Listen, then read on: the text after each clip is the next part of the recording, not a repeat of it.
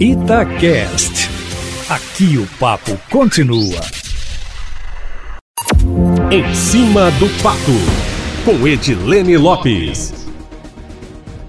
Belo Horizonte hoje, como nós sabemos, tem 15 candidatos à prefeitura e 16 candidaturas registradas. Duas do mesmo postulante, Bruno Engler, cada uma delas com um vice. Uma com a coronel Cláudia Romualdo e a outra com Mauro Quintão, que é o presidente municipal do partido. Nos próximos dias, Júnior, a Justiça Eleitoral vai decidir qual dessas candidaturas vai prevalecer, depois de ouvir o PRTB sobre a dissidência interna que provocou a confusão e o registro de duas chapas, cada uma delas com um vice. Agora, olhando para o cenário geral aqui na capital, considerando os 15 candidatos, 10 ainda aguardam julgamento do pedido de candidatura. Um teve a candidatura indeferida e aguarda a resposta do recurso, é Fabiano Caseca do PROS, e três tiveram a candidatura e três tiveram as candidaturas deferidas, autorizadas. O Odson Ribeiro, do PCdoB, Marcelo de Souza, do Patriota e Marília Domingues, do PCO. Ainda aguardam julgamento para os pedidos de candidatura. Os candidatos: Áurea Carolina, do PSOL, Alexandre Calil, do PSD, Cabo Xavier, do PMB, João Vitor Xavier, do Cidadania, Lafayette Andrada, do Republicanos, Luísa Barreto, do PSDB, Nilmário Miranda, do PT, Wendel Mesquita, do Solidariedade, Rodrigo Paiva, do Partido Novo e o Anderson Rocha, do PSTU.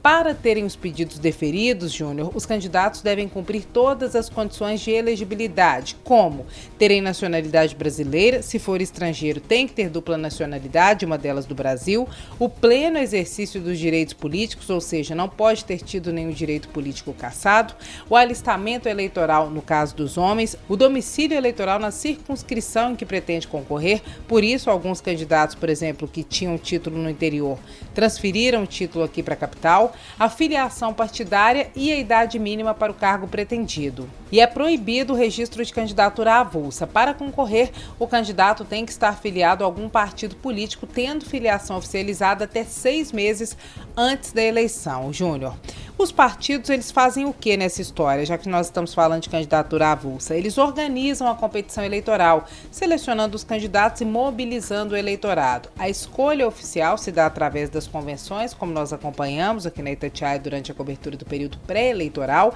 e a mobilização através das campanhas, como nós estamos vendo agora no período eleitoral. As legendas, Júnior, também canalizam as reivindicações de setores da sociedade para o sistema político.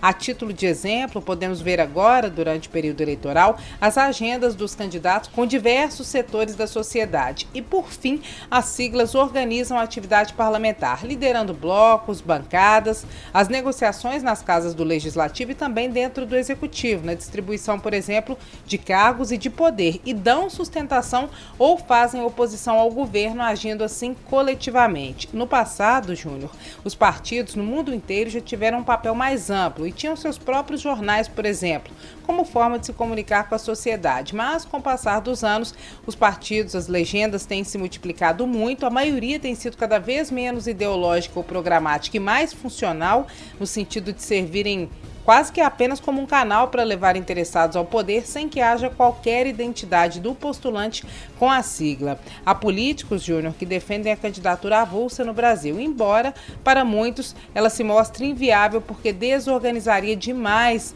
o sistema político. Imagine na Câmara Federal, por exemplo, que tem 577 deputados, cada um agindo individualmente. Poderia ser extremamente complexo esse processo, Júnior Moreira. Por isso, a necessidade também da existência dos partidos. Agora, voltando ao julgamento das candidaturas. O candidato cujo registro esteja subjúdice, ou seja, ainda sendo analisado, pode efetuar todos os atos relativos à campanha eleitoral, inclusive aparecer no horário eleitoral gratuito no rádio e na televisão e ter o nome mantido na urna eletrônica enquanto estiver sob essa condição, enquanto ainda estiver aguardando o julgamento final da Justiça Eleitoral sobre a autorização ou não do pedido de candidatura. O TRE Júnior tem até o dia 26 de outubro para julgar todos os pedidos de candidatura. Até lá, segue o baile. E só a título de curiosidade, Júnior, nós já trouxemos esse dado antes, só de candidato a vereador, Belo Horizonte, por exemplo, tem mais de 1.500. Aí às vezes os candidatos perguntam: ah, vocês entrevistam os candidatos a prefeito, mas não entrevistam os candidatos a vereador. Por quê? A gente tem que garantir isonomia. Todos os candidatos a prefeito têm o mesmo espaço na cobertura diária, mas como que dá o mesmo espaço para mil ou mais de 1.500 candidatos a vereador. É algo impossível de ser cumprido no período eleitoral. Por isso, os candidatos a vereador normalmente não têm cobertura diária nos veículos de comunicação. Júnior Moreira. É isso, meu amigo. Amanhã eu volto, sempre em primeira mão e em cima do fato.